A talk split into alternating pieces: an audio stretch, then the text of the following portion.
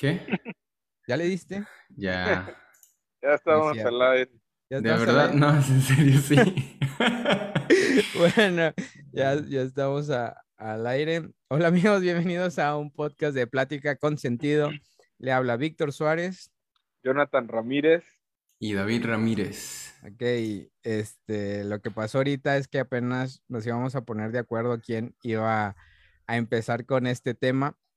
Este tema eh, que hoy traemos aquí a la mesa de Plática con Sentido viene un trasfondo que anteriormente ya habíamos tenido una plática, Jonathan, David y, su servidor, acerca de, oye, pues, ¿en qué momento?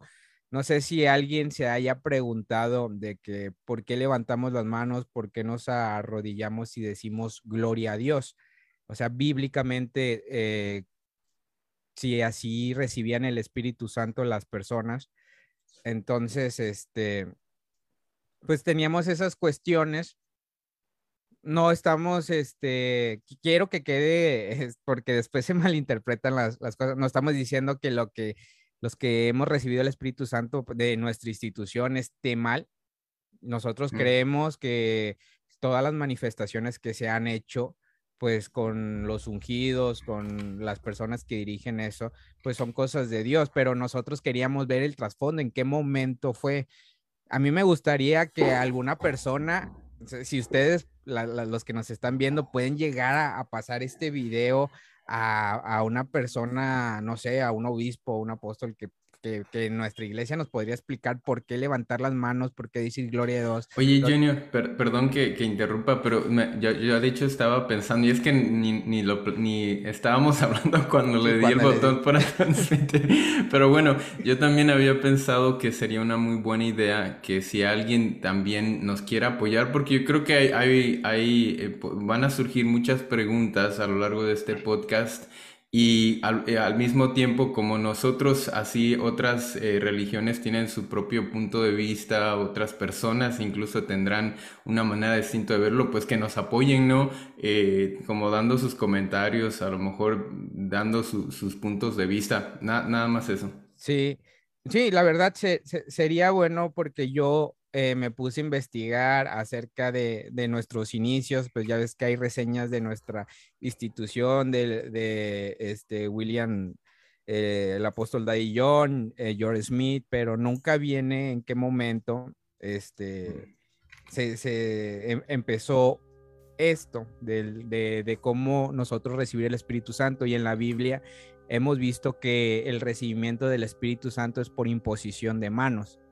Entonces, junté a mis primos, le platiqué esto a base también de que eh, el Shabbat pasado tuve una plática muy bonita con el hermano Tomás Rodríguez, Rodríguez, este, hablando acerca de la festividad del Shavuot, que es la eh, es el Pentecostés. O sea, esto va muy enfocado. También Sí. platicando con él, yo le preguntaba, porque el hermano viene eh, de Cuba, o sea, viene de, de- de- de años casi de la fundación de nuestra institución. Yo le preguntaba, hermano Tommy, este, ¿en qué momento nuestra iglesia o cómo fue de que nosotros adoptamos de levantar las manos, decir gloria a Dios y no por imposición de mano? Y él dio una pincelada que la verdad, este, me, me dejó Intrigado. intrigado, este, perdón. Y él me dijo, es que para eso deberían de conocer el avivamiento de la calle Azusa. Así Oh, por eso, por eso es que nos preguntaste, ¿no? Sí. Entonces, yo, este, como a mí me gusta investigar y, y, pues cosas así, a mí me fascinan, dije, oye, pues tengo que, que, que buscar y me metí a internet, el libro del avivamiento de la calle Azusa y encontré ahí acerca del penteca- el pentecostalismo o el, me- o el movimiento pentecostal de cómo empezó el derramamiento del Espíritu Santo. Pero bueno, eso es, eh, vamos a entrar ahorita al, al trasfondo de esto. Yo, este es como una introducción. Al checar esto, pues se, me, se, se vienen muchas eh, preguntas que probablemente puede ser una teo- teoría que yo tengo, como les digo, este, a nosotros nos gustaría, si, si, si hubiera alguien que de antaño y dijeran, oye, ¿sabes qué? Se, hizo de esta forma porque recibieron eh, algún, algún, en algún sueño o una, no sé, una persona que haya recibido, digo, y que un sueño le hayan dicho, sabes que lo tienen que hacer así, pues a nosotros nos gustaría, no estamos en contra de eso. Porque, perdón que te interrumpa otra vez, Junior, pero es que te acuerdas que también eh, surgió esta pregunta porque creo que yo comenté cuando estábamos teniendo alguna de estas conversaciones, yo había comentado que yo recuerdo que habían dicho que el uniforme, por ejemplo, que utilizamos en nuestra iglesia para los misioneros, que es blanco, con el sombrerito para las mujeres.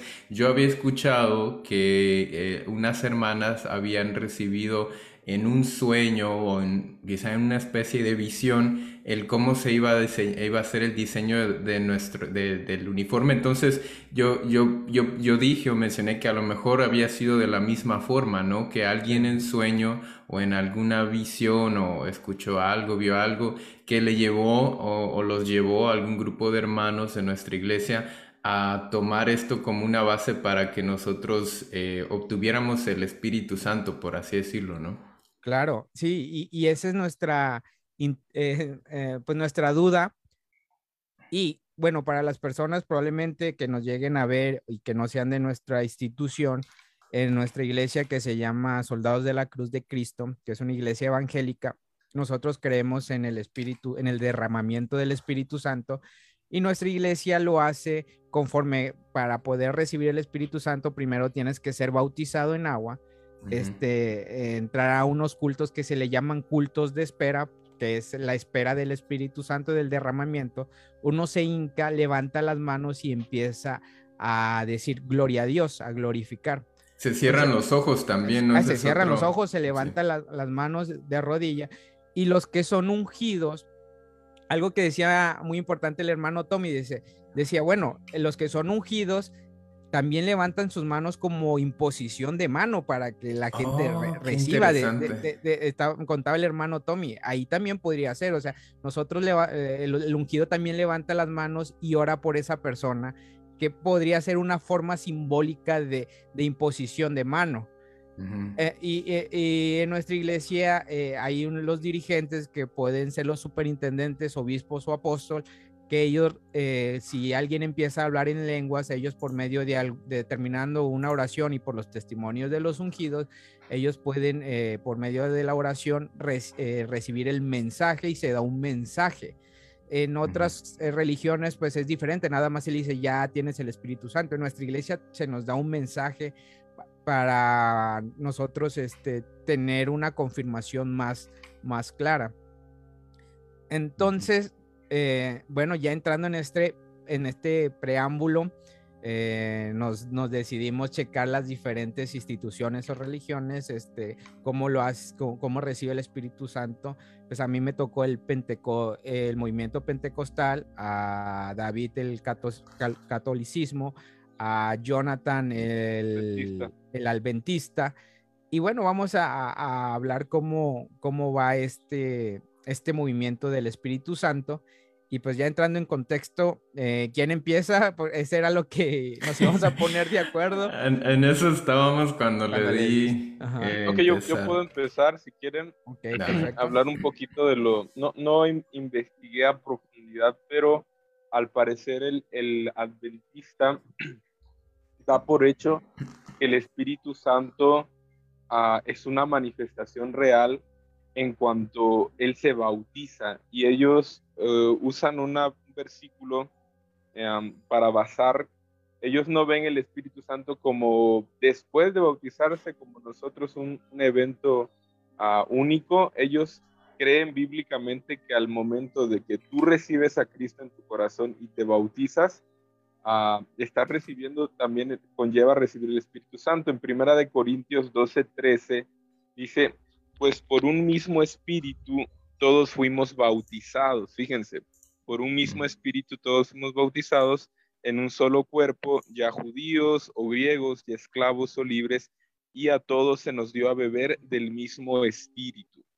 Entonces, aquí hace una clara alusión, obviamente, al espíritu de Cristo, que entendemos que es el Espíritu Santo. Entonces, cuando tú te bautizas, y yo me puse a reflexionar, eh, teológicamente no es tan mal, porque ¿quién induce al hombre a llegar a los pies de Cristo? ¿Quién induce al hombre a entrar a las aguas bautismales?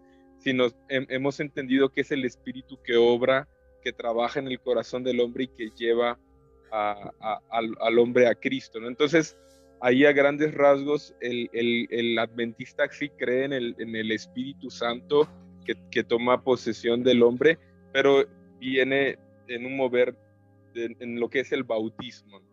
O sea, desde el momento en que se bautizan del agua, ellos ya están recibiendo el Espíritu Santo. Claro, bíblicamente ellos no, entienden eh, Ellos no esperan, este. Exacto, no, no hay un hay un culto de espera ni hay un avivamiento para recibir el Espíritu Santo. Ellos simplemente creen que al momento de que el hombre sinceramente se arrepiente y entra a las aguas del bautismo, ahí también el Espíritu Santo ya está actuando en sus vidas. Oh. Mm, este, e, ese punto es muy interesante porque muchas eh, iglesias o denominaciones que sí creen en el Espíritu Santo eh, toman, me imagino, la referencia de que cuando Yeshua, eh, Jesús fue bautizado, cuando fue bautizado ¿no? se vio la paloma y él recibió el Espíritu ah, Santo. Oye, eso está bueno. Entonces, me imagino que toman como referencia ese bautismo, pero si en realidad fuera así, ¿por qué los que fueron bautizados después le dijo eh, Yeshua, eh, no se preocupen, esperen porque mandaré al consolador? Oye, yo, yo, quisiera, perdón que, que interrumpa muchachos, ah, ese es, yo creo como dijeron ustedes, ese es uno de los puntos que eh, la mayoría de las, de las religiones o de, o de, los cristianos que creen que al momento de ser bautizado en agua, o sea, el, el bautismo físico de, de, ser sumergido en agua, automáticamente reciben el Espíritu Santo y utilizan la base de que como Jesús que fue bautizado y se aparece la paloma. Yo quería hacer hincapié en algo que tal vez no es correcto, no es completo más bien, esa es la palabra, no estoy seguro si esta podría ser una forma de, refutar o de, ir en contra de un poco de esta idea, no lo sé, pero a mí me parece que cuando, eh, bueno, de hecho ahí está en la cita bíblica, si no estoy equivocado, eh, ¿cuál es esas? Bueno, en donde, donde menciona cómo eh, Juan da testimonio de Jesús y él dice, yo vi a la paloma y todo eso, y, y, él como que da a entender que esa era la señal que, que, yo había escuchado con la que yo iba a reconocer a, a Jesús. Entonces eso me ha puesto a pensar ¿Qué tal si en realidad esta visión que tiene Juan de cómo la paloma desciende sobre Jesús, más allá de representar el bautismo del Espíritu Santo o, la llegada del Espíritu Santo eh, a la vida de Jesús, al cuerpo de Jesús, más bien podría haber sido una especie de señal que Dios mandó para que Juan pudiera saber quién iba a ser el que venía detrás de él. Podría ser, pero, Pero yo pienso que no solo fue simbólico. Yo, yo pienso que la Biblia es, es clara y ahorita si buscamos el texto. No, o sea, yo, yo por eso, yo por eso, yo por eso decía. No, sí, o sea, lo que yo, lo que yo, pues, por eso decía.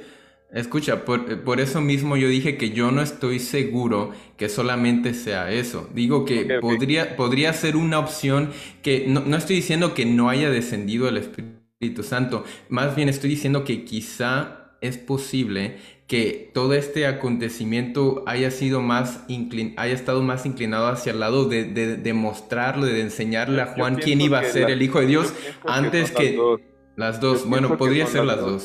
podría ser las dos. Porque dice, claramente que el Espíritu descendió en forma de paloma. Entonces, que, que, Juan eso lo vio y dio testimonio. Entonces, quiere decir que son las dos. Hubo un testimonio del Espíritu Santo en la vida de Jesús y, efectivamente Jesús estaba siendo bautizado con el Espíritu Santo en ese momento.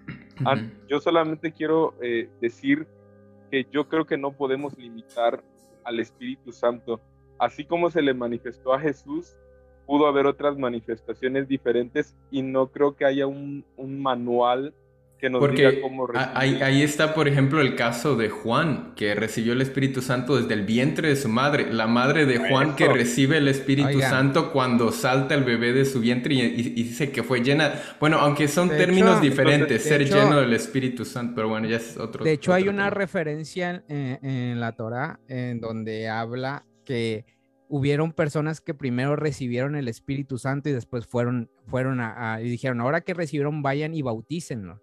Si han, han leído esa, o sea, no, no hay una forma, este, que, que como dice Johnny, que, que haya un manual.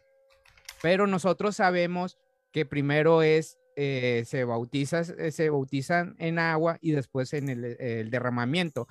Pero como dice Jonathan, no podemos tampoco decir que el Espíritu Santo... Mm, eh, no podemos limitarlo. limitarlo. Es, es, esa, la, esa es una palabra importante, limitarlo. O sea, el Eterno puede hacer cualquier cosa. Dice el hermano Rangel Ibarra, este, un saludo, shalom hermano.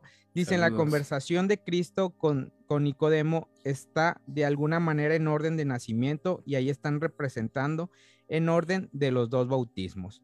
Entonces, este, muchas gracias y también dio el comentario de que siempre en nuestra iglesia el mensaje fue como el certificado de, de quienes son declarados ungidos. Ah, bueno, esto es en, en cuestión al, cuando nosotros recibimos el Espíritu Santo y que declaran un mensaje. Sí, es como un certificado.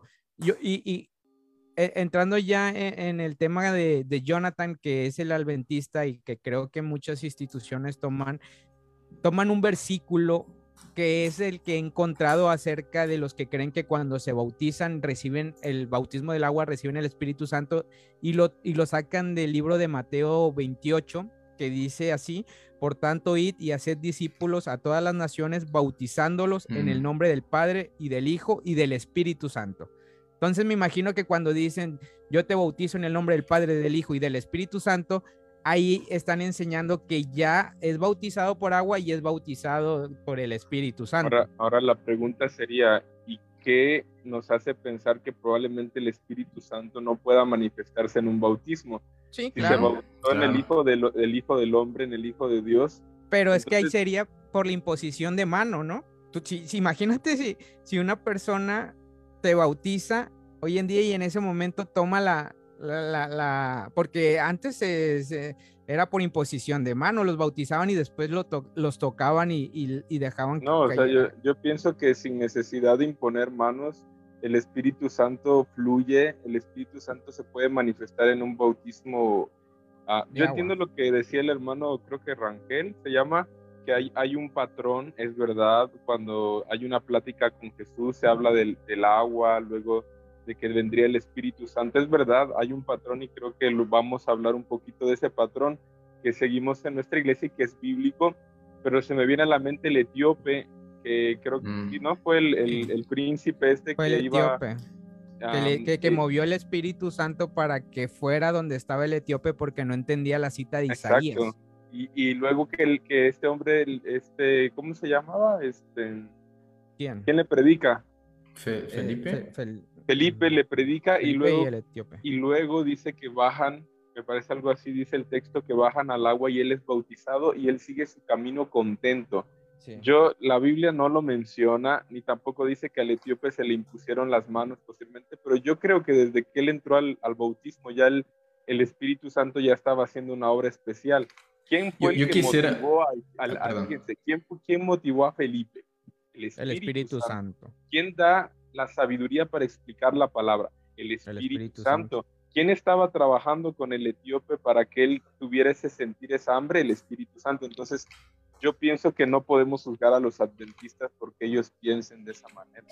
Es por eso que, que, tocaba este versículo de Mateo 28, del 19 al 20. La, la, la, gente que, nos está viendo pueden buscarlo en, su Biblia y verán ahí esas, e, esas bases que estamos tocando. Dave, ¿ibas a decir algo?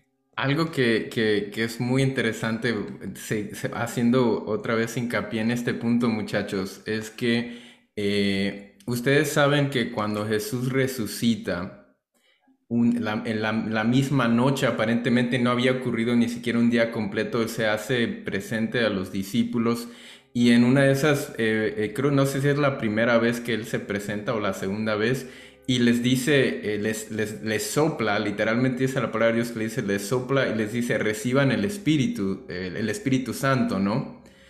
Y, al mismo tiempo, Jesús se va al cielo, pasa eso y les dice que esperen hasta que llegue el Espíritu Santo.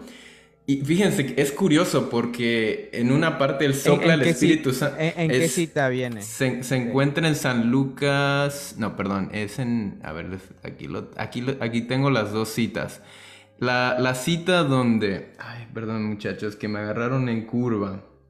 Sí, se encuentra en San Juan 20, 19. Allí es cuando Jesús. Eh, les sopla y les dice, recibid el Espíritu, Santo. Y luego en Hechos 16, hablando Lucas, él, dice, él entonces pidiendo luz se precipitó. Eh, no, no, no, perdón. No, pero ahí dice recibid, no reciban. Ajá. Dice recibid el Espíritu Santo a quienes les perdonéis los pecados. Ah, no, no, no, no perdón, perdón. Es, es, bueno, está la primera, no, es que mira, aquí dice en San Juan 20, 19. Y los discípulos se regocijaron viendo al Señor. Entonces el 21 dice, entonces Jesús les dijo otra vez, pasa a vosotros. Como me envió el Padre, así también yo os envío, envío. Y habiendo dicho esto, sopló y les dijo, recibid el Espíritu Santo. Y bueno, decías tú eso, ¿no? Que a quienes remitiereis los pecados o a quienes perdonareis los pecados, les serán perdonados. Y a quienes se los retuviereis, les, serán, les, les son retenidos. Y luego, eh, lo curioso es que en Lucas, eh, capítulo, eh, creo que es Lucas 1, fíjense cómo, le, cómo dice, no, perdón, en Hechos capítulo 1, cuando empieza a hablar sobre eh, la, que es una carta a Teófilo, bla, bla, bla, y estando juntos les mandó que no se fueran de Jerusalén, sino que esperasen la, la, venida, la promesa del Padre, la cual les dijo, oísteis de mí, porque Juan ciertamente bautizó con agua, mas vosotros seréis bautizados con el Espíritu Santo de no muchos dentro de no muchos días. Entonces los que se habían reunido le preguntaron, nos saltamos esa parte, y después vuelve a decir Jesús, no os toca a vosotros saber los tiempos o las sazones que el Padre puso en su sola potestad, pero recibiréis poder cuando haya venido sobre vosotros el Espíritu Santo, y me seréis testigos en Jerusalén, en toda Judea, bla, bla, bla. Y habiendo dicho estas cosas, viéndolo ellos, fue alzado y le recibió una nube que le ocultó de sus ojos. Y algo más... Ah, no, será, no, no, será ahí en, en, el versículo este, de Juan 20, donde dice, recibid el Espíritu Santo, era como una presentación como te presento al Espíritu Santo, el que vendrá. Pero ¿por qué habría de soplar? Esa parte como que está interesante, ¿no? Que dice sopló. Aquí hay una, me encontré un artículo que habla de lo que David está diciendo. Efectivamente, eh, creo que es como una postura pentecostal. Ellos dicen que no pudo ser el, eh, en realidad el Espíritu Santo en todo su poder porque lo que decía David, Jesús les dijo que tenían que esperar. Entonces ellos dicen que cuando él está diciendo recibid el Espíritu, como que hace referencia más a un mandamiento de nuestro Dios para buscar ser llenos del Espíritu Santo como decía pero pero pero estás de acuerdo Johnny que, que podría ser algo más. podría ser ambivalente esa idea no oigan y, algo todavía más curioso muchachos está buena está bueno ese, ese versículo de Juan 20 fíjense que hay algo todavía más curioso. Se acuerdan ustedes cuando Jesús manda a los discípulos de dos en dos se acuerdan de las palabras les dice les doy poder para que saquen espíritus para que para que sanen para que sanen enfermos. O sea, e, es, muy curioso, ¿no? Porque por una parte estamos leyendo que antes de que Jesús incluso fuese crucificado, los, los discípulos ya, podrían, ya podían sacar demonios, ya podían sanar enfermos. Pero, porque, pero, por, pero porque lo hacían en el nombre de Yeshua. Ese, pero, el, e, el Espíritu Santo siempre ah, está trabajando. Sí, sí, probablemente, pero si nos damos cuenta, el, eh, en ese momento era él decía, nada más digan mi nombre y las cosas se... Entonces, la pregunta aquí sería, cuando pero ya no estaba, pero ya Yeshua ya no iba a estar, entonces, ¿cómo le iban a hacer? Entonces Yeshua le dijo, no se preocupen porque ahora yo ya no voy a estar, pero voy a mandar al Consolador, o sea, al Espíritu Santo. Entonces, yo creo que eh, en mi parecer, yo creo que cuando los discípulos hacían eso era porque estaba Jesús y, decían el nombre de Yeshua. Nosotros nos han enseñado que cuando queremos hacer algo tenemos que decir en el nombre. Yo me acuerdo que cuando no eras ungido, decía mi mamá, tú ora y tú di en el nombre de Jesús. Pero ahora que ya... ¿Di algo? Sí, yo, yo pienso que, que yo creo que aunque lo decían en el nombre de Jesús, ya el Espíritu Santo estaba actuando porque Jesús dice que nada hacía sino por el Padre, ¿no? El Padre le dio ese Espíritu Santo. Entonces yo creo que, que ya había una manifestación del Espíritu Santo cuando ellos hacían esas eh, manifestaciones de poder, pero no se había presentado el Espíritu Santo en toda su gloria como ya fue en el Pentecostés. Sí, puede ser. Es, muy interesante. Yo creo que aquí la pregunta sería, ¿en qué momento los apóstoles ya tuvieron el Espíritu Santo? ¿Será que... Pues fue en el eh, Pentecostés, ¿no? En el Pentecostés. O sea que cuando Jesús, vamos a decir que cuando primero Jesús les da un poder para que ellos puedan sanar, eh, pero ellos no tenían todavía el Espíritu Santo. Luego hay otra cita bíblica, como dijimos, cuando Jesús resucita y les dice que sopló y les dice recibid el Espíritu Santo. Nuevamente en ese caso, suponiendo, vamos a suponer que, como decían ustedes, que la Biblia no dice que en ese momento no estaba diciendo que estaban recibiendo el Espíritu Santo. Entonces, es que ahí, da la referencia, dice, y cuando llegó el día del Pentecostés estaban todos juntos en un lugar y de repente vino del cielo un estruendo con, como de un viento recio que soplaba. El, ¿Entiendes? La palabra soplaba, eh, Yeshua cuando dijo sopló, era una demostración, este es el Espíritu Santo. Entonces cuando vino ese viento que soplaba era como que oh, nosotros ya nos los había mostrado nuestro Mesías, ahora nosotros entendemos que está cumpliendo, que ya ha llegado a, nosotros el Espíritu Santo. Pero ¿estás de acuerdo que aun cuando todo eso cuadraría perfectamente bien, no podemos estar 100% seguros de que es así, ¿no? Ah, estamos, estamos indagando, estamos tratando de ver si, pero podría haber sido. bíblicamente lo, lo, que nosotros encontramos en, la Torah, en su palabra, es que la manifestación del Espíritu Santo era por imposición, por un viento que soplaba, eh, por un fuego, algo sorprendente es como lo que pasó con Moisés cuando Moisés estaba, estaba recibiendo la Torah, los diez mandamientos, dice que el, monte humeaba, había estruendo y en eso mm. llegó el derramamiento del Espíritu Santo, que es el Ruach HaKodesh, como lo conocen los judíos, y ahí fue donde eh, las personas empezaron a, recibir el Espíritu Santo. O sea, desde el Antiguo Testamento el Eterno empezó a, hacer manifiesto el Espíritu Santo pero conforme fueron pasando los tiempos, empezaron, el Espíritu Santo se empezó, como dice Jonathan, no puedes limitar al Espíritu Santo, el Espíritu Santo se puede manifestar de, las formas que, él crea que sean convenientes. Y aquí es lo, que, es lo que estamos viendo hoy en día. Hoy probablemente la gente puede decir, oye, pues ya mm, yo mm, hemos escuchado de uno de nuestra institución que poniendo su mano eh, hace que las gentes reciba el Espíritu Santo y a veces uno mm. se escandaliza y dice, oye, ¿cómo lo está haciendo? Pero bíblicamente es algo que en la Biblia correctamente lo dice. Pero ya entrando, ¿por qué nosotros, por qué nuestra institución no ha utilizado esa forma? Y nosotros tenemos que levantar nuestras manos, decir gloria a Dios, y empezar a, recibir el Espíritu Santo. Como decía el hermano Tommy, simbólicamente los que son ungidos pues están levantando también sus manos como una señal de imposición de mano. De, hecho, perdón Junior que te interrumpa, de hecho yo creo que en alguna ocasión eh, dentro de, los cultos en la búsqueda del Espíritu Santo, casi también los llamamos de manera oficial, ¿no? A estos servicios, que por cierto no, no son servicios como lo que, lo que quizá muchos hemos visto, eh, videos en YouTube de gente que está grabando cómo la gente se, pues como que es algo más eh, público, vamos a decirlo, ¿no? Para, para nuestra eh, institución es, es algo eh, que privado. privado, muy privado, ¿no? O sea, incluso yo recuerdo que de niño nos decían que no nos acercáramos. Ahorita quizá ya no es tanto así, pero recuerdo que cuando éramos niños cerraban las puertas, o sea, no permitían que nadie de, de, afuera pudiera o, que pudieran ver a través de la ventana o algo así. Y era, y era algo curioso porque era algo muy, muy, muy privado que todavía lo es.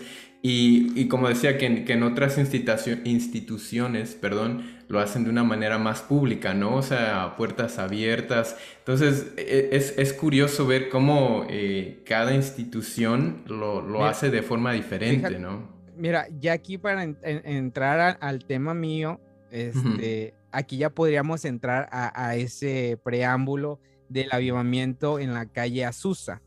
A ver. Bueno, eh, e, es, esto que yo leí, la verdad también me dejó impactado. Eh, hay, dos libros. Está el, eh, uno lo conoce como el reavivamiento de la calle Azusa. Eh, es una calle de los Estados Unidos, en Los Ángeles. La verdad no, no investigué si todavía está en función esa, esa institución.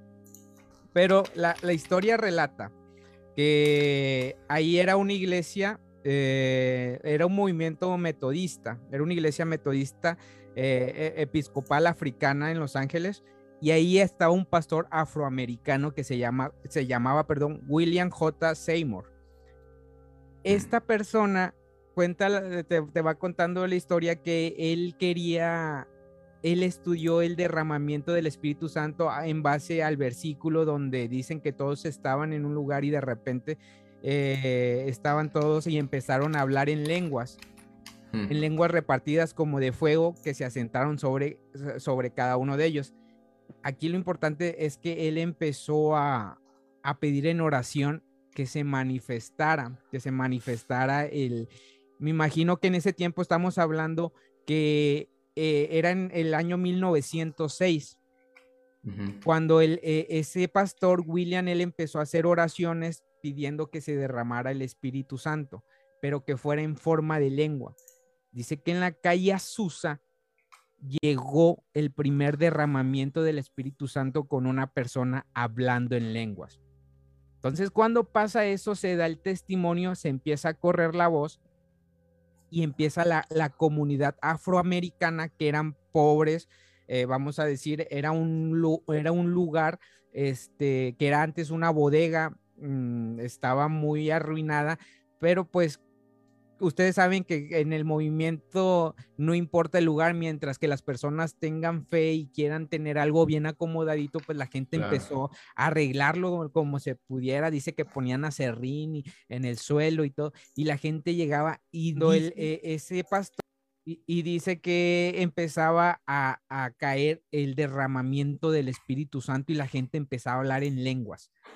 Entonces era algo tan asombroso que mucha gente se empezó, empezaron los periódicos, empezaron las, las gentes a escuchar de que había un derramamiento de, ah, en un periódico, creo que era el, no era el New York Times, era un periódico ah, ah, muy conocido igual como el Junior Time, el New York Times, que, que, puso el derramamiento del Espíritu Santo ha llegado a Susa, a la calle Azusa. Entonces la gente venía y en el, eh, en el libro, el, el, que leí, dice que era como si fuera Jerusalén. La gente venía de todo el mundo. Había gente que nada más quería entrar por curiosidad y ver qué es lo que pasaba, si era cierto. Pero dice que tanto llegaba la curiosidad que esas personas salían recibiendo el Espíritu Santo. Oye, oye, perdón, Junior, que es que es muy curioso porque si, si comparáramos así como tú estás describiendo este movimiento o este evento que sucedió, que es histórico, eh, es curioso saber que si lo comparas con el, el, Pentecostés bíblico, dice la palabra de Dios que cuando otras personas que estaban alrededor de, de, esta congregación, que creo que ni siquiera ellos habían creído en Jesús, pero dice que eran de diferentes nacionalidades, ¿no? Y cuando ellos escuchan, fíjate, estaban entonces ahí, no sé si estaban a la vista o no, qué tipo de sinagoga era, pero ellos no, escuchan... No, no era una sinagoga. Eh, bueno, ah, el, de... Eh, en, el Pentecostés, de la, bíblico, sí, pero dice que de alguna forma ellos escucharon y tuvieron el acceso de ir a preguntarle a los apóstoles, oye, ¿qué son estos que están, qué están haciendo que escuchamos que hablan en nuestro idioma? Y, y creo que Pedro, si no estoy equivocado, él, es el que empieza a hablar, ¿no? Entonces, de alguna forma era algo público, ¿no? No era algo eh, que estaba escondido, privado, ¿no? Sino que la gente tenía el acceso a, escuchar y quizá ver eh, lo que estaba sucediendo, pero bueno, ya, continúa. No, no, y, está bien que tomes esto como referencia, porque Ah, perdón, y, un saludo también, perdón, un saludo ahí para Jubelis que nos dejó un, comentario desde Cancún. Saludos al buen Jubelis. Saludos, ah, comentaba, eh, regresando al tema del avivamiento de la calle Azusa, eh, seguía leyendo y decía que la gente abarrotaba, era casi las 24 horas, eran cultos tras, cultos y la gente salía feliz. Dice que hubieron movimientos de que una persona que tenía tuberculosis, dice que al recibir el Espíritu Santo empezaban a, sanarlo, las enfermedades y personas que recibían el Espíritu Santo, dice que, que un testimonio, porque ellos tenían también, empezaron a hacer, este, eh, ¿se acuerdan que nuestra iglesia tenía unos folletos que se llamaban El Mensajero de los Postreros Días. Bueno, ellos tenían también una revista que se llamaba La Fe Apostólica y ahí este, escribían los acontecimientos donde una persona que había recibido el Espíritu Santo dice que salió y fue a una casa donde una señora estaba paralítica y ella le dijo, cree en Jesús y será salva y que la persona empezó a caminar. O sea, habían manifestaciones a por, a por mayor.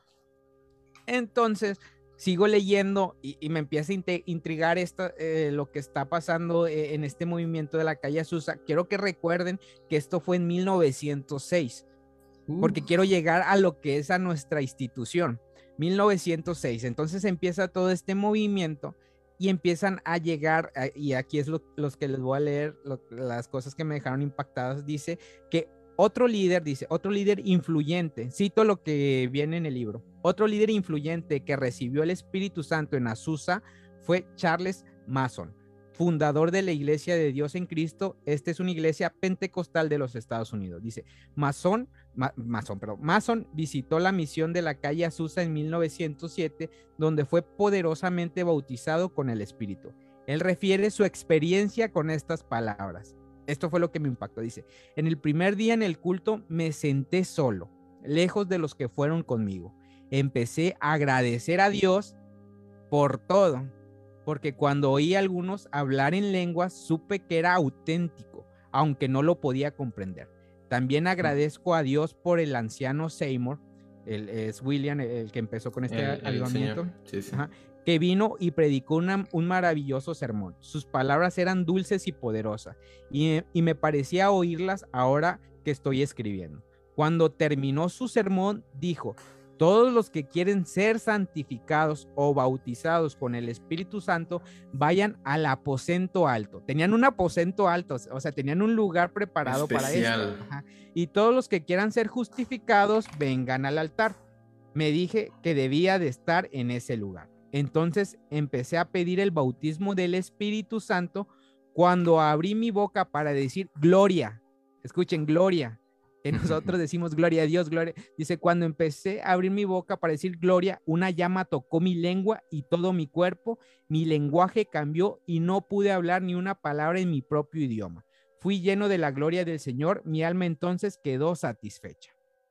Entonces, aquí, al ver eh, esto voy a seguir leyendo unos fragmentos para que vayamos entendiendo hasta dónde va mi punto con, mis, con mi institución. Dice, al recibir el bautismo del Espíritu Santo, Mason volvió a su iglesia en, Memphis, Tennessee, donde predicó el mensaje pentecostal. Algunos aceptaron el mensaje, otros lo rechazaron. Pues era normal, si me entiendes, eh, en ese tiempo. Dice, otro de los primeros líderes pentecostales recibieron el Espíritu Santo. Ah, Ah, eh, en la calle Azusa fue Gaston Caswell. Caswell era un líder de la Iglesia de la Santidad en Carolina del Norte. Tal como Mason, cuando Caswell visitó Azusa, al principio sintió repugnación por el ruido. ¿Se acuerdan nosotros cuando se escuchan ruidos y, la gente dice, oye, ¿qué está pasando? También lo perturbó, lo perturbó la mezcla de etnias que vio en la misión. Recordemos que en ese tiempo eh, era raro ver a un, a los blancos con los lentes oscuras. Entonces dice, Dios sin embargo lo hizo sentir culpable por sus prejuicios raciales, él se humilló y recibió el espíritu cuando varios jóvenes afroamericanos oraron por él. O sea, había que nosotros volvemos otra vez a nuestra institución, gente orando por el que quiere recibir el Espíritu Santo. Luego volvió a Carolina del Norte y llevó a su iglesia al Pentecostés, cambiando su nombre a la Iglesia Internacional Pentecostal de la Santidad. Ok, voy a, lo siguiente. Mientras sigo leyendo el libro, estos son algunos testimonios que, van recopilando eh, eh, en este libro. Dice que muchas personas dejaron sus, sus, este, lo que estaban haciendo supongamos, su trabajo, si al recibir el Espíritu Santo ellos dijeron, ¿sabes qué? No como los apóstoles. Como un misionero. Vamos a ir a las a diferentes partes del mundo y hablar del derramamiento del Espíritu Santo. Dice que muchos que recibieron en ese momento el Espíritu Santo salieron a diferentes lugares de África, Europa, Asia, este, eh, llegó una iglesia en Brasil, una grande ahorita que también es, muy grande del Pentecostal. Y entonces yo me pongo a investigar, oye, ¿se acuerdan de la historia que dice que llegó un señor llamado George Smith, enviado por el Señor y encontró a nuestro fundador Ernest William Saller? Y si tú te vas a la historia, eh, no dice cómo recibió el Espíritu Santo William Seller, pero imagínate, dicen que ellos iban... Dice, sí, dice cómo lo, Seller, lo... recibió en, un, en, unos cultos de espera que hizo precisamente Smith. Es, ah, ah, ok. ¿En dónde los hizo? ¿En, su... fue en, en su... no recuerdo, pero sí, sí, la historia dice que Smith hizo cultos de espera. Cultos de espera. y recibió William Seller. Bueno, imagínense, ahí, viene ese tema. La gente iba, que, venía de ese movimiento de, de, de, Azusa, empezaron a llevar, llevar ese derramamiento del Espíritu Santo. No muchos podrán decir, bueno, pero es que los pentecostés ahorita no guardan ciertos días y sí me entienden ciertas cosas. Pero había un derramamiento del Espíritu Santo. Oye, que, no podemos decir que, no sea genuino. O sea, seríamos muy ingenuos de decir, ah, no, eh, lo que ellos recibieron, no, o sea, tendríamos que tener mucho aparte cuidado. De que, Aparte de que estamos hablando de, tiempos muy antiguos, todas las religiones, ah, para bien o para mal, han, cambiado demasiado que hasta a, estos tiempos hablar de 1906, que estamos hablando de cuántos siglos ya pasaron.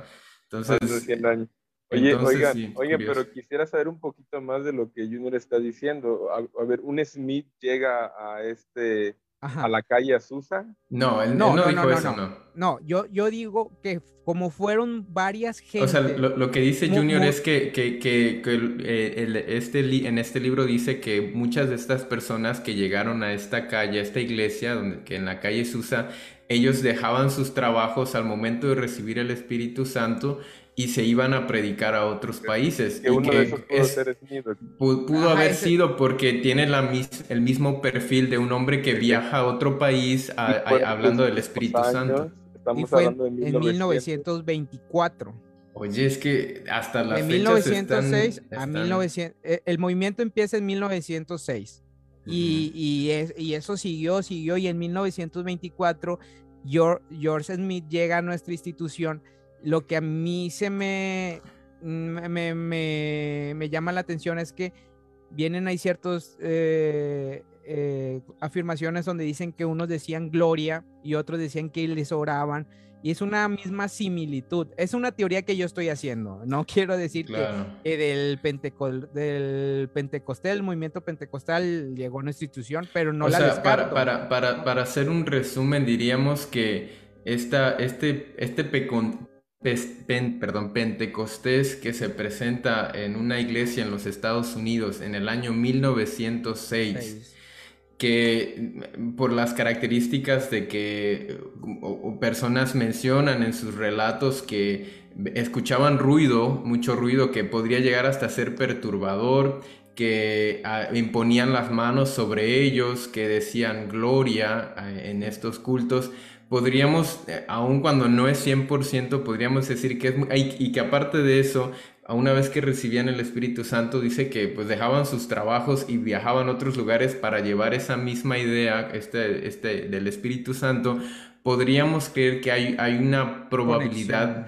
o una conexión, hay una conexión muy probable de que, es, de que este, eh, ¿cómo se llamaba? Eh, Smith haya, haya sido uno de ellos, ¿no? solo, habían pasado que de, de 1906 a 1924, que como menos de 20 años.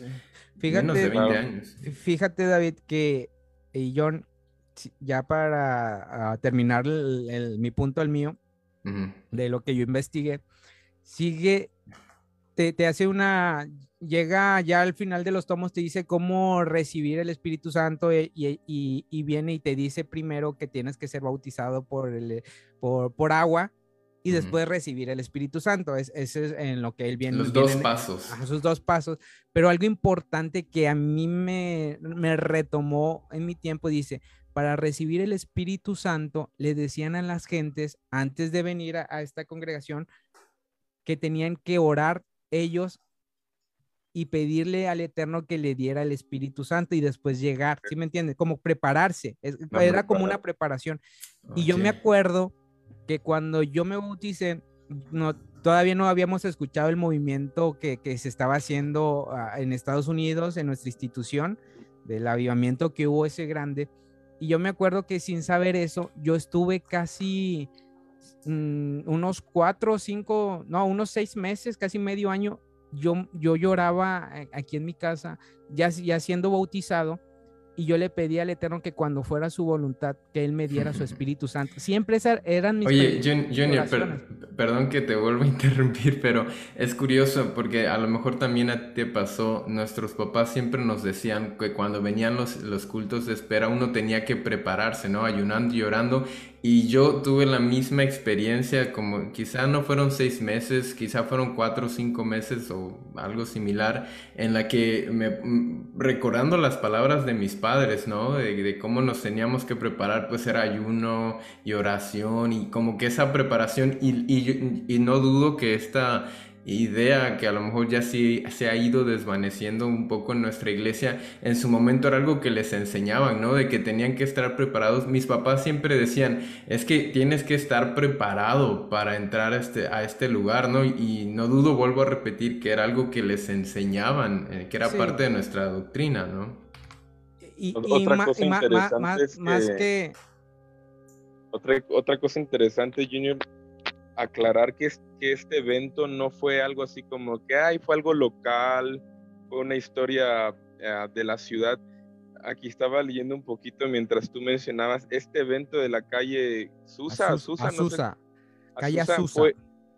revolucionó el, el, cristianismo en el ámbito pentecostal. O sea, no, no fue algo así como que algo pequeñito. No, revolucionó mundial. algo grande, fue algo mundial. Entonces, muy poco sabemos de este Smith, pero lo que yo, yo les comentaba hace rato es que sí, hay, hay parte de la historia donde dice que uh, Smith realizó cultos de espera, o sea, en espera del Espíritu Santo. El año, los años son, uh, están ahí prácticamente cercanos, era la misma época. el, mismo país, o sea, en la misma región del mundo. Exactamente. Y otra cosa que este hombre que estaba leyendo que, fue parte de, este, los inicios de este movimiento era metodista, o sea, no era ni siquiera un ah, pastor ahí medio, uh, ¿cómo, puedo decir? Liberal. Modernón, liberal, era un metodista, o sea, es de, los que usan la Biblia, eh, ahora sí como el nombre lo dice, ¿no? De forma metódica. Entonces, hay muchas cosas que de, de, de, dónde, de dónde Smith toma esa idea de los cultos de espera de dónde Smith entiende que había que... los hacía, los hacían este, prepararse para, para, recibir el, el, don del Espíritu, el Espíritu Santo.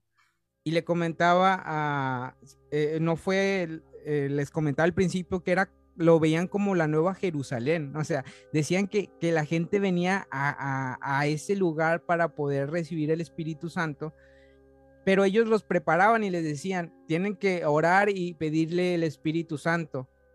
Y regresando, yo me acuerdo que cuando yo hice eso y después se, se, vio el movimiento en nuestra institución, yo llegué, me senté, yo ya no sentía ninguna carga, nada. Yo nada más levanté mis manos y decía, estoy listo, estoy listo para recibir el Espíritu Santo y en el primer culto de espera lo recibí.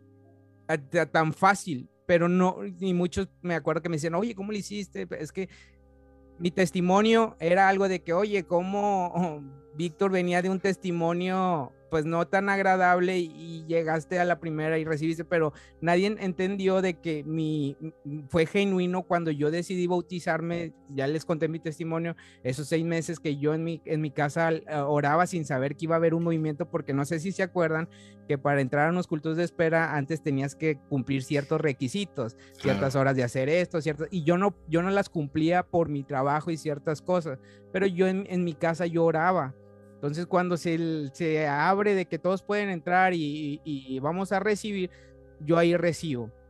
Entonces, eso me, me, recordó cuando estaba leyendo este libro donde les pedían que, eh, que, pedí, que ellos pidieran el, antes de eso, este, se prepararan en oración para recibir el Espíritu Santo.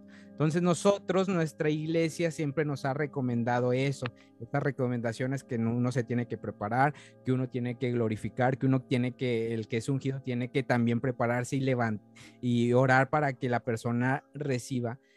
Y yo he entendido mientras leí este libro que como dice Jonathan, fue un, un, avivamiento que revolucionó a las demás instituciones, que también dice este libro que muchos que recibieron después de años se desviaron, después de años cambiaron, se fueron por otros. O sea, él dice que este movimiento, el enemigo siempre va a tratar de, desviar, eso ya lo sabemos en las instituciones y todo.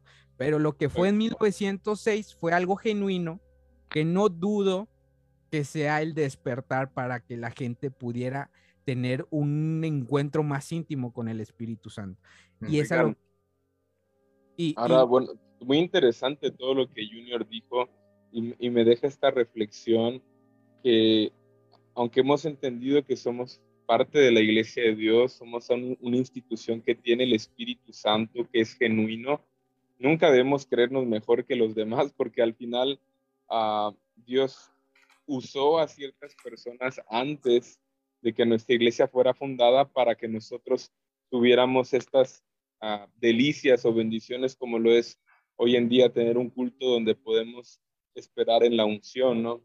Pero yo sí quisiera retomar un poquito lo que es el tema de que el título es cómo eh, se recibe el Espíritu Santo bíblicamente. Antes, antes de que continúes, Johnny, perdón que te interrumpa, solo leer rapidísimo el comentario y, aprovechar a saludar a, Diana Hernández Landero. Dice que el Espíritu Santo posa en los corazones sinceros porque Dios escudriña los corazones. Yo he creído que en muchos lugares del mundo debe haber personas en las cuales hay Espíritu Santo, no solo en nuestra institución ellos tal vez lo reciban de otra manera. Y fíjense, me, dio curiosidad, dice, yo en mi experiencia les diré que cuando participé en los cultos de espera, el hermano Edson, eh, no sé si se refiere al hermano de Brasil, dice, impuso su mano en mi cabeza y ahí vino el derramamiento del Espíritu Santo, pero yo eh, ya, pero ya el Señor había purificado mi corazón y creo que el sentido más claro es que Dios está escudriñando el corazón de cada ser humano alrededor del mundo y posa su espíritu donde Él quiere. No podemos decir que solo sea nuestra iglesia. Saludos, qué muy buen tema. Qué bueno que lo, tocó eh, Diana, ¿se llama? Diana, Landero. saludo, saludo, a la hermana Diana. Qué bueno que tocó esto porque ahí era donde yo me dirigía. a hay cosas que, hay que decirlas, muchachos, y, yo creo que es Dios, porque si la hermana Diana se, antepuso antes de nosotros con antelación y dio este comentario, creo que me abre bien el camino para hablar de esto, porque si bien es verdad que hay un modelo, es verdad que el Pentecostés en los hechos nos narra una de las manifestaciones del Espíritu Santo, es verdad que hablar en lenguas es una manifestación del Espíritu Santo, no podemos limitar al Espíritu Santo a, una sola manifestación, porque si bien dice que estaban en el aposento alto, se le derraman las lenguas como de fuego, pero luego nos dice más adelante que, estando ellos en cierto lugar, llegan, llegan los apóstoles, imponen las manos, vemos un modelo, si no totalmente diferente, pero ya con otros eh, con, otras características. con otras características. Entonces, ¿qué nos dice esto? Que yo, es mi forma de pensar. Yo creo que nadie puede decir que hay un modelo para, eh, de, tal manera que se puede recibir el Espíritu Santo. Hay, hay un versículo donde Jesús está hablando con Nicodemo y le, habla del viento, que el viento va y viene y uno no sabe. No, nosotros, no lo vemos. No lo vemos. Entonces, yo creo que el Espíritu Santo es como el viento, se mueve y nosotros no podemos entender a ciencia cierta. Y lo podemos controlar, no lo podemos. Lo podemos controlar. Yo hace poco, hace, hace tiempo tuve una experiencia con mi hermano David trabajando juntos cuando él vivía en México todavía y conocimos a una mujer eh, que trabajó en, el mismo lugar donde nosotros, que era cristiana.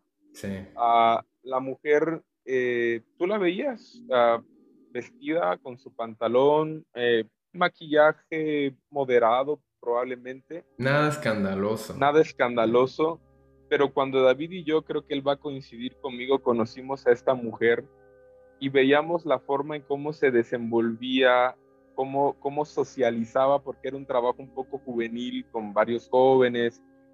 Veíamos en ella algo especial. Una mujer muy prudente que no andaba chismeando ni andaba relajeando, hacía su trabajo. Empezamos a tener una relación con ella y supimos que era cristiana y de, de cierta institución que pues bueno es ajena a nosotros pero yo no sé, yo recuerdo que yo empecé a sentir algo especial por esa mujer. Cada vez que hablábamos con ella, cada vez que hablábamos era hablar cosas sanas, ella nos decía que era cristiana. Y yo pude en un momento sentir que ahí había Espíritu Santo. Digo, es mi perspectiva, es, es, algo muy personal. Y lo que decía la hermana Diana, tenemos que abrir los ojos. Hay que entender que no somos la única institución que recibe Espíritu Santo. Hay que entender que el Espíritu Santo no lo podemos limitar, que Él se manifiesta donde hay, como lo decía ella y coincido, donde hay arrepentimiento, donde hay sinceridad, no importa si es en una asamblea pentecostés, no importa si es en, un, eh, en una asamblea adventista, uh, yo creo que el Espíritu Santo es universal y Él tiene todo el poder y la autoridad para cumplir la palabra que dice que se derramaría su Espíritu Santo sobre toda carne. O sea que nosotros no somos toda la carne del mundo, o sea, hay muchos, muchos hijos de Dios, e, Es muy importante, John, que llegamos al, tema, ahorita vamos con el de David. Creo que, ¿sabes qué, David? Ahorita quiero que, que, hables acerca porque eh, hubo una confusión aquí con David y también estudió el mismo pero me imagino que el tuyo fue un, un, trasfondo más... Fue con un enfoque diferente. Diferente, el mío fue más histórico.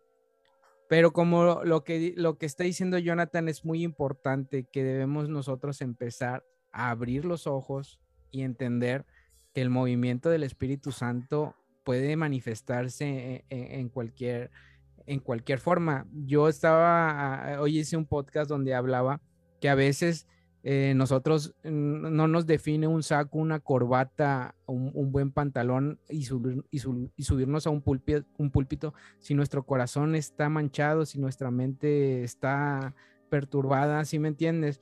Ah, eh, eh, es lo mismo con, con, el Espíritu Santo. Nosotros no podemos ver si esta iglesia hace esto y la, la iglesia hace el otro. Probablemente a esa iglesia le falta algo, pero para eso está el Espíritu Santo para que esa gente pueda, conforme a lo que vayan estudiando, porque dice que el Espíritu Santo es el que te va a revelar el camino perfecto. Entonces, esas iglesias, al tener el Espíritu Santo y probablemente estén fallando en algo, es como nuestra institución, va cambiando ciertas cosas que no la veíamos.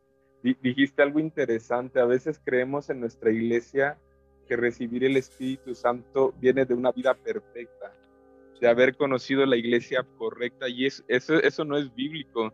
El Espíritu Santo viene a capacitar y vemos ahí en los hechos personas que recibieron el Espíritu Santo y que dijeron, bueno, ¿y ahora qué impide bautizarlos? O sea, ni siquiera eran 100% creyentes que guardaban todo. Sabemos todo el proceso en los hechos de cómo el, pueblo gentil poco a poco le vino, le fue llegando el conocimiento, fue progresivo. Entonces, lo que tú dijiste es muy importante. El Espíritu Santo no viene en personas perfectas. El Espíritu Santo viene precisamente a perfeccionar y a capacitar la, obra que ya Dios ha empezado. Sí, eh, eh, eh, lo, lo, definiste bien. Y eso es lo que nosotros debemos de entender. El Espíritu Santo, cuando mora en nosotros, es para que nosotros podamos perfeccionar o cambiar lo malo que, que, estamos haciendo, porque pues es nuestra guía. Imagínate, cuando tú compras algo, me imagino ahora que vas a tener este, un bebé, vas a empezar a comprar ciertas cosas y a veces la tienes que armar y como nunca sabías, nunca has tenido un hijo, pues ocupas la, guía y, ah, mira, esto se va poniendo así. ya después tienes otro hijo, pues ya no ocupas la guía porque ya aprendiste gracias a la guía. Eh, así es el Espíritu Santo. El Espíritu Santo puede morar en cada institución diferente y, y, nosotros podemos decir, no, pero es que ellos están haciendo el otro. Espérate, el Espíritu Santo conforme a ellos va a moldearlos y los va a hacer mejores. y, no estamos diciendo que todas las manifestaciones son Espíritu Santo, no estamos diciendo que todos los cultos de espera que se hacen en el mundo se está manifestando el verdadero Espíritu, pero hay que tener la mente abierta, ¿no? A, que, a, estas cosas. Sí. Dave, te toca el, el tuyo ya para para finalizar, eh, pues hubiera, yo creo que nos llegamos a la conclusión antes de terminar, de terminar de hablar sobre de las, las diferentes instituciones. Eh, yo solo quisiera hacer una reseña sobre la postura de Pentecostés, de la iglesia pentecostal, eh, ya que me confundí, pero al final tuvimos dos perspectivas. escuchando a varios pastores esta semana, me puse a investigar, a leer algunos escritos en sus páginas y todo eso. Fíjense que es curioso, eh, eh, en la iglesia pentecostés, no sé qué tan unificada, porque creo que hay diferentes versiones de la misma iglesia, no sé qué tan eh, unificadas estén, pero lo que sí se repetía muy a menudo es que ellos creen en, que el, Espíritu Santo, bueno, para empezar, ellos creen que al ser bautizado tú recibes el Espíritu Santo, si no estoy equivocado.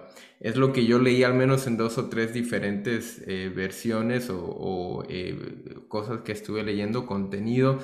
Pero lo curioso es que ellos, eh, decía uno de los pastores que, hablaba sobre esto, es que cuando ellos, ellos creen que cuando reciben el Espíritu Santo no reciben el poder que viene con el Espíritu Santo y eh, toman como base la, escritura que leí en un principio, ¿no? Dice que el Espíritu Santo fue soplado eh, a los discípulos, pero que no tenían todavía el poder y por eso Jesús les pide que esperen hasta el Pentecostés.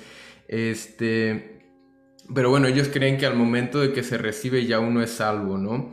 Otra cosa es que ellos creen en el bautismo del Espíritu Santo. Ellos dicen, una cosa es recibirlo, quizá como una forma de presentación, como decíamos nosotros a un principio, pero cuando eres bautizado en el Espíritu Santo, ellos dicen que tiene que haber una señal de los nueve eh, dones que del Espíritu Santo, ¿no? Que el más común es el que se habla en lenguas y todo eso.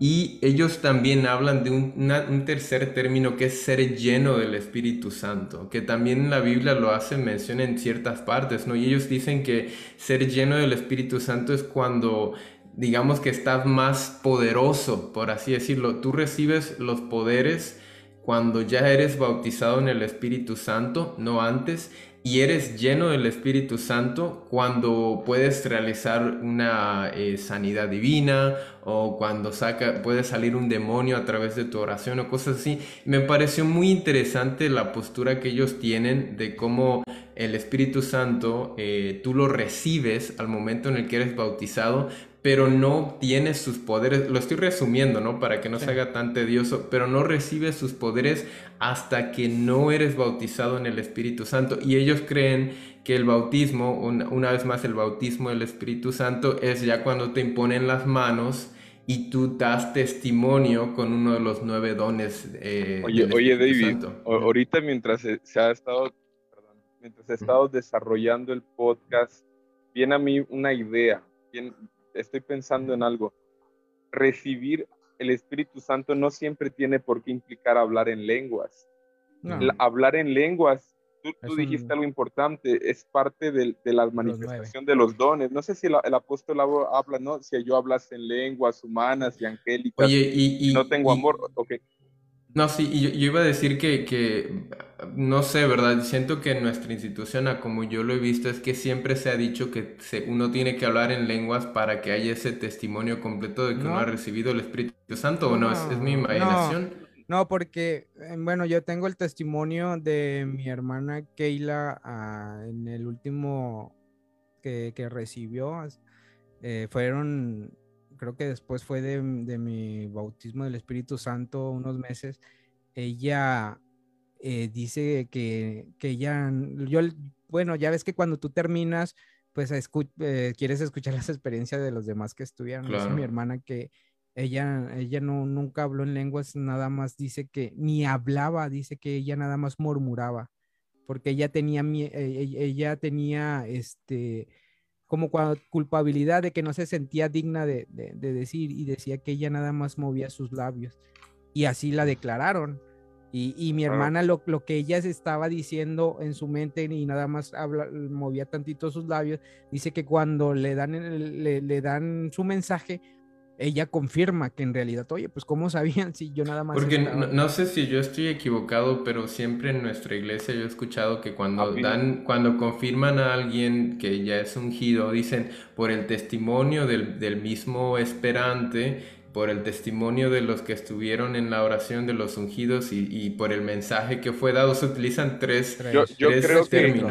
Que, yo creo que algunos han estado confundidos o creían que si no hablabas en lenguas no, eras, no, no podías ser ungido. Yo creo que algunos de nuestros padres tenían la idea de que hablar en lenguas era como que la confirmación. Y sí, hablar en lenguas es, es, es un testimonio que da el Espíritu Santo de que la persona está siendo ungida. Pero pienso que no, no, no, quiere decir que todos tengamos que hablar en lenguas.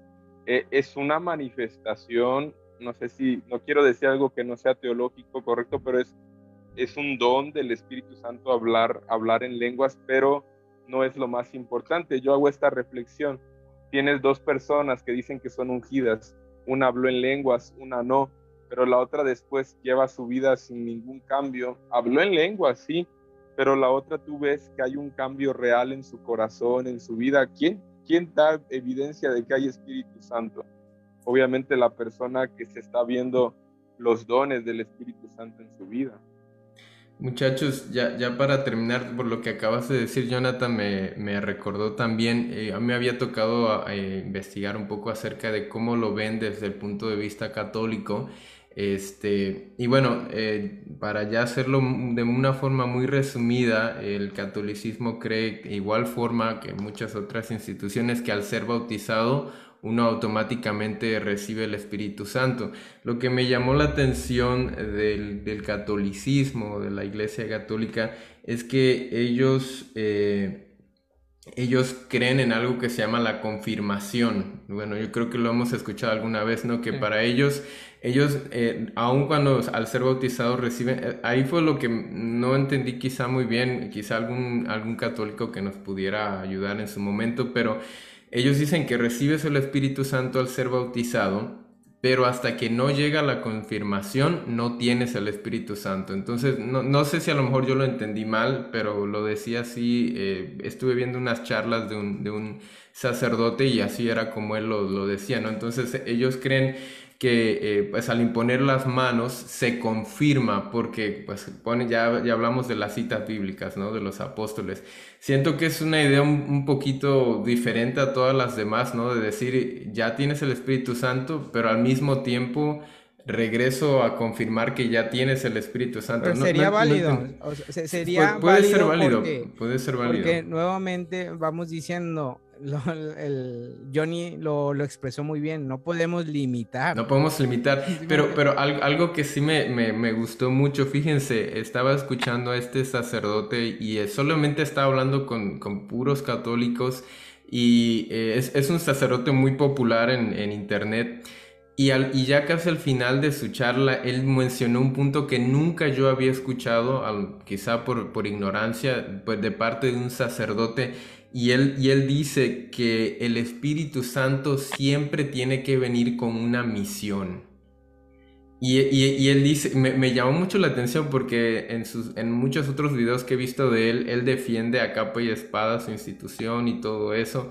Y él dice, y, lo, dice lo dice verbalmente, y es, es un punto en el que muchos de nosotros no estamos cumpliendo. Y dice, cuando nosotros recibimos el Espíritu Santo, tiene que haber una misión, tiene que haber un cambio en nuestras vidas. Y, a mí me llamó mucho, me, me, gustó mucho porque dice Jonathan, ¿no? Que al final, ¿de qué te sirve hablar en lenguas, ¿no? Si al final terminas haciendo algo que, o sea, te, alejas de Dios en su momento y, te, y te, olvidas de todo esto. Y, y, yo estoy muy de acuerdo con lo que decía este sacerdote. Yo creo que podemos sacar cosas buenas de, incluso de instituciones que no son la nuestra, que, que podríamos aplicar bien en nuestras instituciones. Y una de esas es ese cambio, es esa, esa, misión que nosotros, bueno, y se conecta todo, ¿no? Pensando en, en el Pentecostés de esa, de esa calle en Estados Unidos en 1906, de estas personas que recibían el Espíritu Santo y dejaban sus trabajos y se iban a predicar a otras naciones. Y creo que tiene mucho que ver todo esto, ¿no? Al final podemos llegar a, a ese punto en el que decir, oye, el Espíritu Santo te entrega una misión que tienes que tiene que haber un cambio en tu vida y que también sería como parte de ese testimonio de que el Espíritu Santo está en ti, ¿no? David, me acabas de, confirmar en este Shabbat un mensaje. Le, le doy gracias al Eterno con, con, esto que estás terminando y, me da mucha felicidad. decía yo en, el podcast que estaba haciendo mi mensaje, decía que si ya tú tienes, ya fuiste bautizado, ya recibiste el Espíritu Santo, yo decía en este mensaje, tú ya eres parte de un apostolado, tú ya eres parte de, un apóstol de, Yeshua, dice. Y yo decía, y, y, en este mensaje decía, a veces nosotros necesitamos que las instituciones nos den esos títulos para nosotros empezar a hacer la obra, pero si mm. nosotros esperamos a que nos den esos títulos, no estamos sirviendo la obra de Dios, estamos sirviendo la obra de la institución, porque cuando nos los dan, entonces, entonces ya deberíamos de trabajar, pero no, o sea, mi mensaje de ah. desde el momento en que tú ya recibes el Espíritu Santo, tú ya eres parte, ya eres un apóstol para ir y predicar el Evangelio, no debemos de esperar a que nos digan qué tenemos que hacer si ya desde ese momento estamos siendo sellados como un apóstol de parte de Yeshua. Oye, yo, yo, quisiera terminar también porque yo sé que ya nos pasamos de la hora. Fíjense que mi, el, el, mensaje que recibieron cuando yo eh, obtuve el Espíritu Santo, cuando tuve la, el bautismo del Espíritu Santo, en mi mensaje termina de la siguiente forma, ya puedes proclamar que hay paz en tu corazón porque el príncipe de paz está en ti. Y, es, es, algo muy curioso, ¿no? Porque como dicen ustedes, ¿no? Eh, muchos hemos estado condicionados a la idea de que hasta que no me digan que tengo que ir a tal parte, entonces eh, pues solamente soy un miembro y ya. Y, algo que yo siempre he sentido en mi corazón, y Jonathan no me dejará mentir porque antes de que nosotros eh, fuéramos ungidos, que obtuviéramos el Espíritu Santo, eh, eh, llegamos en algún momento a comentar que queríamos ser misioneros. De hecho, bueno, en el testimonio de Jonathan, él sabe muy bien que ambos habíamos, le habíamos dicho al Señor que si Él nos daba de su Espíritu Santo íbamos a ser misioneros. Pero en todo ese proceso es curioso porque hasta el día de hoy yo no he tenido la oportunidad de firmar como un misionero tal y vestir un uniforme blanco, pero yo sentía en mi corazón todo ese tiempo y hasta el día de hoy lo siento, yo decía, es que no necesito de un, de un uniforme y Jonathan lo escuchó de mi boca muchas veces, no necesito de un uniforme para empezar a ser un hombre piadoso, no necesito de, de un uniforme para empezar a ayudar a otros, para hablar de Jesús, ¿no? Entonces, eh, bueno, ahí, ahí está, es, es, algo muy curioso, pero todos estos puntos se van entrelazando y llegamos a ese mismo, a ese mismo pensamiento, ¿no? Dice un mensaje de Darwin Antonio Chan Ek. Ese Espíritu Santo no se puede reposar en aquel que no obedece sus mandamientos. O, tal vez es una pregunta, ¿no? Ese Espíritu... Ah, perdón, no. Creo que es... Ah, una afirmación. Sí, sí, sí. Ese espíritu... estoy totalmente de acuerdo. Eh, sí es verdad que el Espíritu Santo es un espíritu limpio que ah, no va a habitar en una persona inmoral, pero no, es, no coincido del todo con esa idea de que el Espíritu Santo solo va a posar en un hombre perfecto que guarda los mandamientos. Volvemos al punto que el Espíritu Santo ha venido a capacitar viene a limpiar, viene, si es verdad, cuando el Espíritu Santo llega a la vida se tiene que ver una transformación, un cambio. Obviamente donde hay Espíritu Santo va a haber eh, la, misma influencia divina, va a hacer que ese hombre empiece a tratar de ser fiel, de guardar los mandamientos de Dios, de acuerdo. Pero no estoy de acuerdo que con una persona que no guarde el sábado, por eso no, no puede haber... Es que sería, sería, muy, sería muy complicado decir, bueno, Eh, yo soy ungido y nunca en mi vida he codiciado nada. Imagínense, ¿no? Desde que soy ungido, porque codiciar es, un, es un pecado. Entonces... Ahora que estamos, estamos estudiando el sábado en, en la escuela sabática, nos hemos encontrado con cada punto espinoso. A veces nos, nos, nos abstenemos, ¿no? Decíamos en otros de prender el carro, de prender fuego. Pero ¿qué tal el chisme? ¿Qué tal hablas en sábado? ¿Qué tal cosas? Y tú te das cuenta que, que, estamos profanando yo, yo, creo que yo, yo creo que más bien yo, yo, creo que más bien lo que el hermano Darwin eh, nos quiere dar a entender es o, yo, yo yo modificaría un poquito la, el comentario que él nos hizo. Yo diría ese, ese Espíritu Santo no puede reposar en aquel que no intenta obedecer los mandamientos de Dios porque si bien, si bien es verdad que no vamos a decir que si, si, vemos a alguien que está eh, cometiendo fornicación o que ha cometido algún otro tipo de pecado y que siga diciendo que tiene el Espíritu Santo ah, de Dios, ahí, ahí sí ya estoy de acuerdo, ¿no? Es un mandamiento o que no está obedeciendo eh, o alguno de los mandamientos.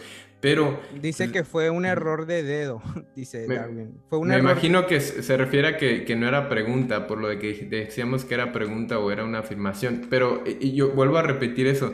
Creo que, que la afirmación más sensata podría decir eh, que ese Espíritu Santo, siempre y cuando aquella persona esté intentando eh, obedecer los mandamientos de Dios, porque yo, yo, yo, yo siempre me pongo a pensar que cuando pensamos en pecado, pensamos en fornicación, pensamos en matar y dices, bueno, yo no hago eso, ¿no? Yo, yo no salgo a la calle y ando matando personas.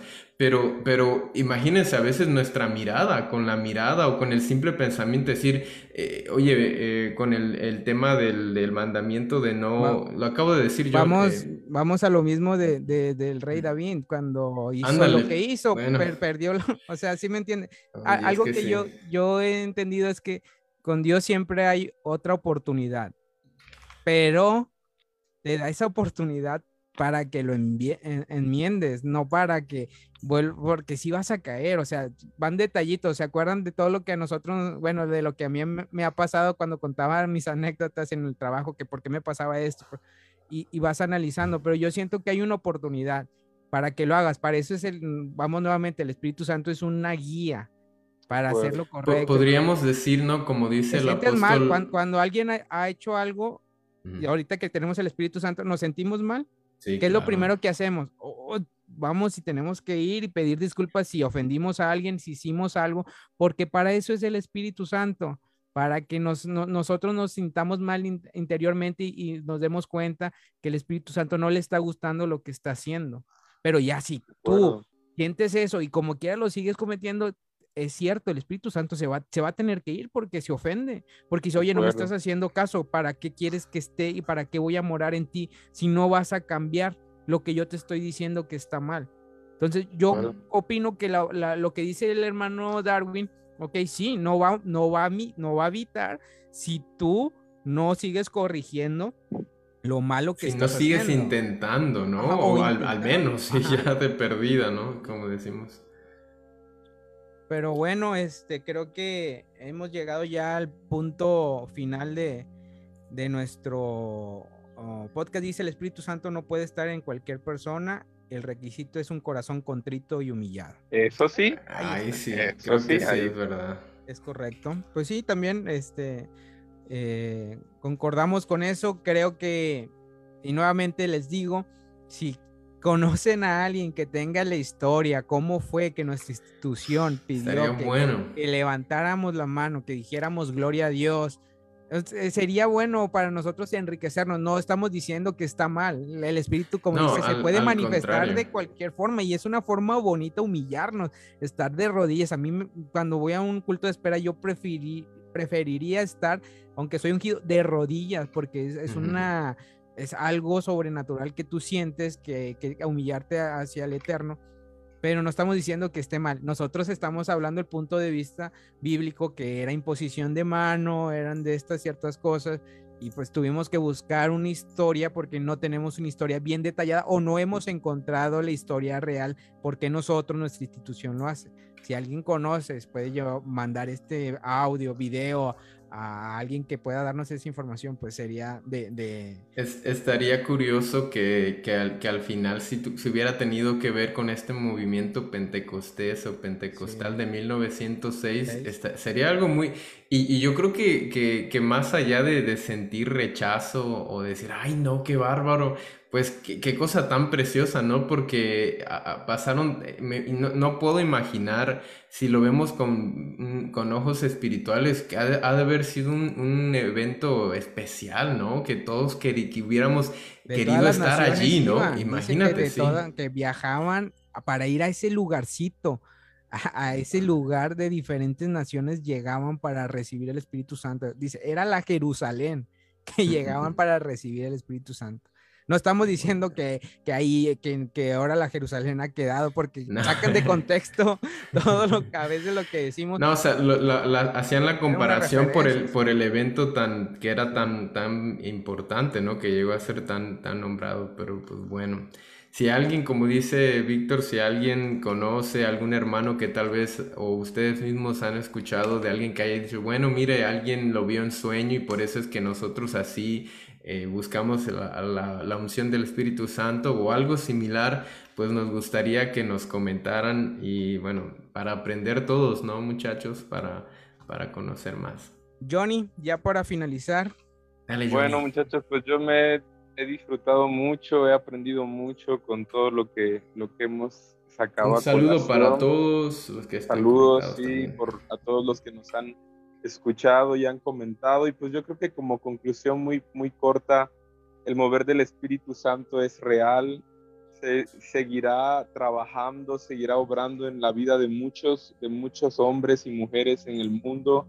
Ah, qué bueno que haya, que entendamos que el Espíritu Santo no se limita a los soldados de la cruz de Cristo, sino donde haya un corazón dispuesto a cambiar, dispuesto a entregarle su vida a Jesús, no dudo que ahí el Espíritu Santo pueda manifestarse, sea en una congregación pentecostal, adventista, metodista, no importa, es, es lo que yo siento en mi corazón. Tampoco quiero decir que donde quiera que haya una especie de manifestación tenga que ser el Espíritu Santo. Creo que hay espíritus, como decimos, de error, pero también no podemos limitarnos a creer ingenuamente que somos los únicos que recibimos el Espíritu Santo, ¿no? Entonces, pues ha sido un gran tema.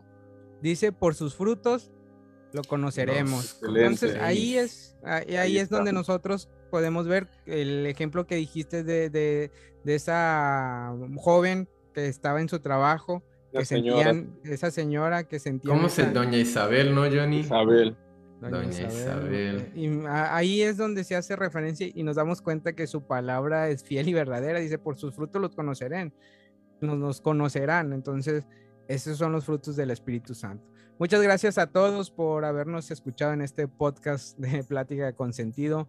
Vamos a seguir trayendo temas así importantes que nuevamente estos son estudios propios de nosotros, no estamos indicando que así sean. No estamos enseñando, estamos, yo, yo lo veo como una forma, como una charla en la que si ustedes, los que nos escuchan o nos ven, eh, quieren compartir como lo están haciendo, eh, pues lo vemos como una charla en la que compartimos lo que hemos aprendido y a lo mejor en algún momento podemos llegar a alguna conclusión, ¿no? Como lo hacemos en cada, al finalizar cada episodio. Sí, es correcto. Así que pues los esperamos en el próximo Shabbat. Eh, que el Eterno este, este, esta semana que venga lo siga prosperando, guardando, cuidando todos sus propósitos y que podamos vernos si el Eterno nos permite en el próximo sábado, en el próximo Shabbat, para seguir tocando más temas con plática, con sentido. Nos vemos en otro podcast más. Hasta luego. Hasta luego. próxima bendición.